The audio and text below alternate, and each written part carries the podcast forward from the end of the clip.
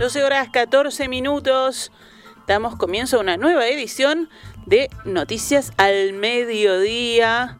Aquí en Radio Mundo en este miércoles, miércoles 23 de junio del año 2021. Actualizamos ahora sí la información para ustedes. El Senado, con apoyo de todos los partidos, dio sanción definitiva al proyecto enviado por el gobierno con estímulos para las empresas que contraten jóvenes menores de 29 años, mayores de 45 años y personas con discapacidad. La senadora colorada Carmen Sanguinetti ofició de miembro informante del proyecto de ley y explicó que se enfoca en poblaciones con problemas estructurales de acceso al empleo, renueva y mejora herramientas ya existentes que se venían aplicando con poca cobertura y poco impacto en estos grupos, según señaló Sanguinetti. El subsidio que se ofrece a las empresas puede llegar hasta 7 mil pesos por un año en el caso de trabajadores hombres 8 mil pesos en mujeres y 9 mil pesos en quienes tienen personas a cargo. Se prioriza de manera especial con mayores compensaciones a los contratos de personas provenientes de hogares por debajo de la línea de pobreza. Esta mañana, en diálogo con En Perspectiva, el senador nacionalista Jorge Gandini calificó el proyecto de muy oportuno y una buena herramienta. Aseguró también que se trata de una iniciativa que motiva y estimula a la contratación de sectores que tienen dificultad para conseguir empleo. También explicó que este proyecto contempla a los recién egresados que no logran conseguir trabajo de lo que estudiaron y que por sobre todo estas herramientas se están preparando para la situación post pandemia. Consultado por el tipo de empresas que pueden hacer uso de este beneficio, Gandini aclaró que aplica para todos los sectores, a excepción de algunas situaciones puntuales. Una empresa que tiene personal en el seguro de desempleo no puede utilizar este mecanismo. Tiene que primero tomar a la gente que tiene el seguro de desempleo. O no puede despedir a nadie eh, mientras tiene estos sistemas en uso, salvo que sea por notoria mala conducta y quizás alguna otra causal pero no puede intentar sustituir plantilla por mano de obra, y digo de vuelta entre comillas, más barata, y generar entonces un problema y no una solución. Pero sí, la responsabilidad de la empresa, estimulada debidamente económicamente, en límites, porque, porque tiene que ser porcentajes de la plantilla y razonables, eh, es, es un buen estímulo para que las empresas tomen este tipo de personas y de alguna manera rebajen su costo laboral. El senador remarcó que este proyecto solo permite contratar al 20% de la planilla bajo esta modalidad y que el Estado financiará el 80% del salario del joven contratado. Durante el debate de ayer, el senador del Frente Amplio, Eduardo Brenta, ex ministro de Trabajo, afirmó que el proyecto recoge normas aplicadas en los gobiernos anteriores sin destinar mayores montos. Sostuvo que los estímulos para la contratación de jóvenes surgieron en momentos en que Uruguay tenía la tasa de desempleo más baja desde que hay registro, en referencia al periodo 2011-2013 mientras que hoy el desempleo duplica esos valores y las herramientas deben ser modificadas y adaptadas a esta coyuntura, planteó. Consultado por estos dichos, Gandini afirmó que este proyecto no se trata de eso y dijo lo siguiente respecto al planteo de Brenta. Bueno, introduce una, una arista del debate sobre el empleo diferente a la del proyecto de ley. Esta ley no crea empleo. Para crear empleo se necesitan otras cosas, no solo pueden ser leyes. Lo principal para crear empleo es generar confianza, generar atractivos para el inversor, sobre todo generar para el mercado la confianza de que eh, todo, toda empresa, y la mayoría son pequeñas empresas en Uruguay, eh, pueden apostar al futuro y entonces apostar a crecer. Eso va a generar empleo y eso tiene que ver con la economía, con la estabilidad, con las reglas de juego, con la estabilidad jurídica, con la estabilidad económica y política, con la captación de inversores eh, extranjeros. A menos de un mes para la fecha límite, la Comisión Nacional Pro Referéndum informó que lleva recolectadas 572.551 firmas para concretar una consulta popular sobre 135 artículos de la Ley de Urgente Consideración, la LUC, votada en el año 2020. La última cifra oficial que había anunciado la Comisión era de 445.526.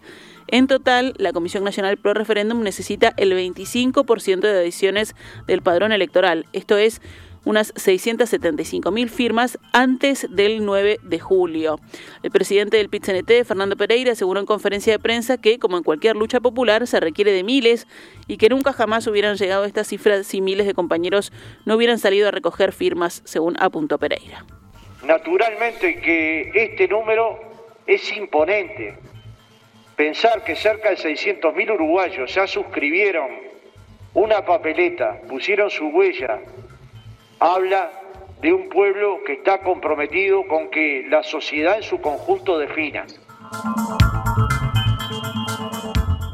Por su parte, el diputado del Frente Amplio Gerardo Núñez destacó que en la conferencia de prensa de ayer se tiró un número muy cuidadoso y objetivo en cuanto a la cantidad de firmas ya contabilizadas, pero aseguró que hay miles de firmas que ya están en la calle, en manos de compañeros de organizaciones sociales de partidos que no las han ingresado, dijo. Una delegación de la Comisión Nacional Pro Referéndum eh, se, se, acercó hoy hasta la Torre Ejecutiva a presentar una carta en la que se le solicitará al presidente Luis Lacalle Pou la cesión de la cadena de radio y televisión. 12 horas 20 minutos, vamos con noticias de la emergencia sanitaria. Los datos del monitor oficial sobre la pandemia continuaron mostrando bajas en el día de ayer. En la víspera fallecieron 34 personas con coronavirus, incluidos un joven de 21 años y otro hombre de 31 años en Montevideo. El promedio diario de decesos en la semana móvil quedó en 37 y en lo que va de la pandemia son 5.350 las muertes con COVID. La cantidad de personas cursando la enfermedad es ahora de 23.449 y los internados en CTI 364. Ayer fueron detectados 2.098 casos nuevos en 17.502 test. La tasa de positividad descendió levemente de 12,9 a 12 en las últimas 24 horas. La matemática María Inés Farielo, que integró el grupo asesor científico honorario, opinó a manera de hipótesis que la bajada del índice de casos nuevos es el efecto de la vacuna sumado a la inmunidad adquirida por contagios, que también subió mucho. Farielo destacó en diálogo con el observador que uno de cada diez uruguayos ya se contagió de coronavirus, mientras que el 41% ya recibió las dos dosis de la vacuna. Es decir, la mitad de la población generó anticuerpos contra el virus. Farielo señaló también que la relación entre los contagios nuevos y la movilidad comenzó a desacoplarse y pronosticó que de ahora en adelante la movilidad no influiría tanto como influía antes. El presidente de la Sociedad Uruguaya de Medicina Intensiva, SUMI, Julio Pontet, destacó que Uruguay llegó al 40% de la población vacunada con dos dosis en los últimos días y ese número fue un punto de quiebre también en otros países. En Israel, con ese número de vacunados, hubo una caída abrupta de los pacientes graves. No es una experiencia igual a la nuestra porque vacunaron masivamente con Pfizer, pero son una referencia, explicó Pontet. Por su parte, la viróloga e integrante de la Comisión Nacional Asesora en Vacunación, María Moreno, agregó, posiblemente en la persona vacunada la carga viral sea muy baja, se contagie sí, pero tiene menos posibilidades de contagiar a los demás. Catalina Pires, presidenta de la Comisión Honoraria para la Lucha Antituberculosa, encargada de la operativa de la vacunación contra el COVID-19, dijo que cuando la cantidad de test positivos por día se coloque por debajo del 5%, volveríamos a estar como el año pasado, es decir, con un nivel sanitario bueno y una situación bajo control. El ministro Daniel Salinas, en diálogo con el país, calificó de aspiracional su pronunciamiento de lograr un control de la pandemia para la primavera. El titular de Salud Pública no quiso aventurar proyecciones ni cifras, pero afirmó que lo que dijo la doctora Pires es bien concreto y muy coherente. El ministro de Salud Pública advirtió además que los viajes de vacaciones de invierno a países donde el virus está circulando de otra manera son parte de la gestión del riesgo. Si a mí me preguntan, yo hubiera sido más cauteloso y hubiera elegido viajar en otro momento epidémico y no en este momento en el cual el virus está mutando y cambiando. Pero bueno, es parte de, los desafíos y parte de la realidad. Salinas exhortó, extremen cuidados en el exterior y extremen cuidados a la vuelta. Estaremos monitoreando la situación, dijo el ministro. En la misma línea, el infectólogo Eduardo Sabio advirtió ayer que es muy peligroso que los uruguayos viajen en estos momentos y cuando se acercan las vacaciones de julio. El científico alertó que la pandemia no está controlada y recordó que en todo el mundo preocupa la rápida expansión de la variante Delta, la cepa india que ya está en 90 países y que es mucho más transmisible que el virus original de Wuhan. Sabio, hablando con Radio Universal, dijo, dirigiéndose a los viajeros, hay muchos lugares del Caribe que no piden vacunación ni PCR, ni se van a cuarentenar, y van a volver en condiciones que no serán las mejores. Otra vez los recaudos caen en nosotros, dijo, y puso como ejemplo el caso de Israel, que dio marcha atrás en levantar algunas restricciones. El experto señaló que Uruguay está bastante protegido contra el coronavirus y la variante Delta, pero que todavía falta tiempo para lograr la inmunización colectiva. Vamos a otros temas del panorama nacional. El directorio de ANCAP decidió no renovar el arrendamiento de un campo de 135 hectáreas, propiedad de un particular en Pueblo Belén, lo que implica dejar de producir caña de azúcar en esa localidad.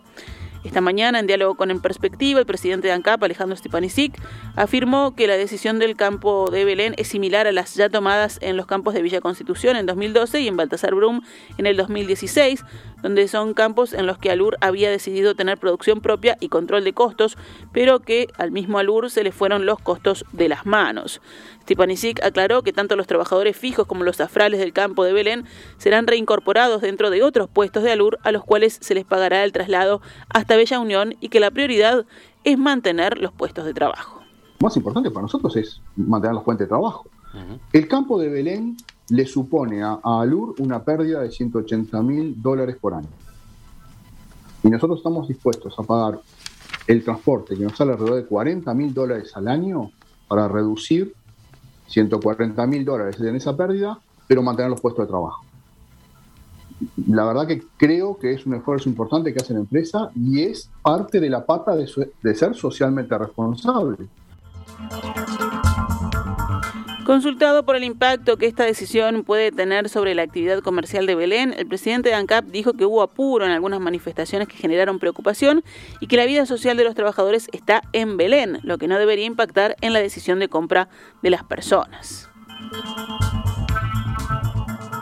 El presidente Luis Lacalle Pou atendió este miércoles los reclamos de personas de los asentamientos Nuevo Comienzo y San Miguel que llegaron a las puertas de la Torre Ejecutiva para protestar contra el abuso policial y en pedido de soluciones habitacionales. Una de las manifestantes denunció que efectivos policiales se habrían llevado a una madre que había sido sometida a una cesárea y dejaron al bebé en brazos de un joven de 14 años. Ante esta situación, el presidente le aseguró que los llamaría personalmente luego de analizar el tema. Por otro lado, un manifestante de San Miguel reclamó soluciones habitacionales por la tierra que actualmente ocupan y expresó que si es necesario pagarán por este espacio.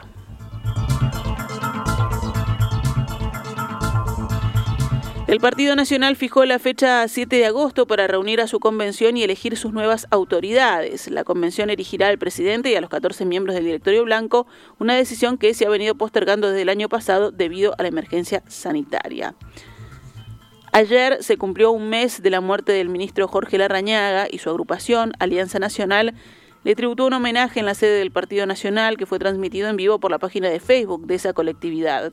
Pablo Iturralde, presidente del Directorio Nacionalista, dijo sobre la rañaga, con él aprendimos tantas veces a comenzar todos los días nuevamente la lucha, aprendimos que no había momentos difíciles, sino de apretar los dientes.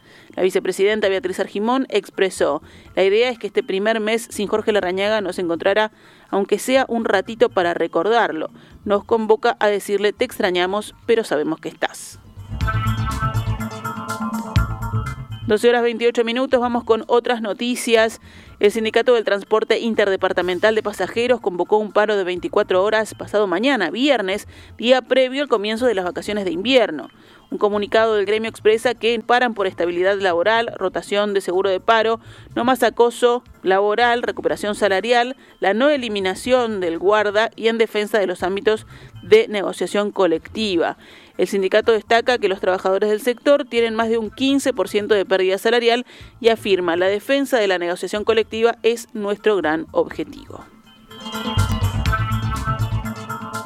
La Fiscalía General de la Nación lanzó un protocolo de actuación para la atención y el acompañamiento a víctimas de violencia doméstica y violencia sexual que atraviesan un proceso penal. La nueva herramienta que busca unificar criterios sobre el abordaje de estos casos está dirigida a los profesionales que trabajan en la unidad de víctimas y testigos. El protocolo es el resultado de un trabajo que la Fiscalía comenzó en 2019 junto con la Facultad de Psicología de la Universidad de la República con el apoyo del Fondo de Población de las Naciones Unidas. Mariela Solari, directora de la unidad de víctimas y testigos, precisó, hablando con la diaria, que el documento no es algo basado en el sentido común, sino que son una metodología y un saber técnico que tienen que estar explícitos en un protocolo. En las últimas horas, tres policías resultaron heridos durante el enfrentamiento con jóvenes motoqueros en el barrio El General, en Colonia. Según informó el medio local El Eco, la policía estuvo hasta la medianoche trabajando para disolver una manifestación violenta y agresión contra el destacamento policial. El hecho inició tras una convocatoria de amigos de un joven que el pasado fin de semana se suicidó y al reunirse en la sede policial comenzaron a atacarla con piedras. El jefe de policía, Johnny Diego, aseguró que no hay relación alguna entre el suicidio del joven y la policía del departamento. El saldo de esta trifulca dejó a los tres uniformados lesionados y siete detenidos que declararán esta jornada ante la justicia. Actualizamos ahora cuánto cotiza el dólar en la pizarra del Banco República. 42 pesos con 30 para la compra y 44 con 50 para la venta.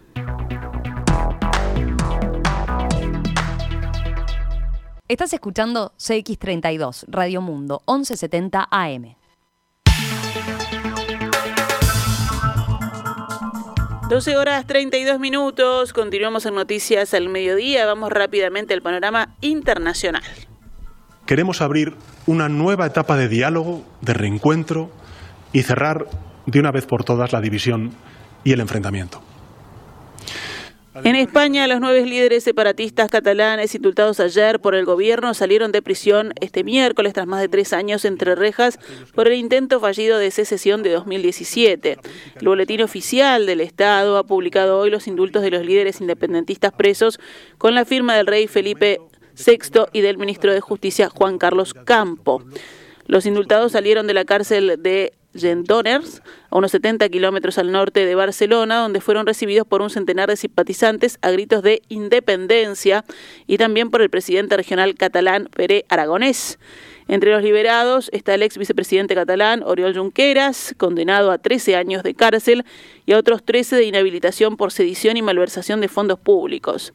Hasta el día de la victoria seguiremos trabajando con toda la gente de este país, sin excluir a nadie, para hacer realidad el sueño de una república catalana. Viva Cataluña libre, dijo Junqueras al salir, hablando desde una tarima. No aceptaremos ningún silencio a cambio de ningún indulto, clamó poco antes Jordi Sánchez. Según el país de Madrid, tras darse a conocer este fallo y posterior liberación de los indultados, el líder del PP, Pablo Casado, ha pedido hoy en el Congreso la dimisión de Pedro Sánchez y la convocatoria de elecciones para someterse al juicio de los españoles por haber roto el juramento de defender la unidad y la igualdad de todos. También en España, siete científicos de diversos países cuyos aportes permitieron desarrollar con rapidez varias vacunas contra el COVID-19 fueron galardonados hoy con el Premio Princesa de Asturias de Investigación Científica y Técnica. Con sus largas trayectorias en investigación básica, han conducido a innovadoras aplicaciones como la obtención, en un tiempo extraordinariamente corto, de vacunas efectivas para luchar contra la pandemia de la COVID-19, según escribió el jurado en su acta. Entre los premiados se encuentran los fundadores del laboratorio alemán BioNTech y el laboratorio estadounidense Pfizer. Cerramos este envío informativo con el panorama deportivo. Plaza Colonia ganó con gol de Cristian Cebolla Rodríguez y quedó primero solo en el torneo Apertura que ayer inició la séptima fecha de las 15 fechas que lleva adelante. Solo Nacional puede alcanzar a Plaza si gana mañana. Si repasamos los resultados de ayer, bueno, como dijimos, Plaza Colonia venció a River Plate 1 a 0, Cerro Largo hizo lo propio en Sudamérica. 2 a 1, Liverpool goleó a Fénix 5 a 2 y Cerrito ganó a Boston River 1 a 0. Hoy juegan en un ratito Villa Española Rentistas a las 13 horas, Montevideo City Torque Peñarol a las 15.45 y mañana jueves continúa esta séptima fecha con Deportivo Maldonado Progreso a las 13 horas y Nacional Wanderers a las 15.45.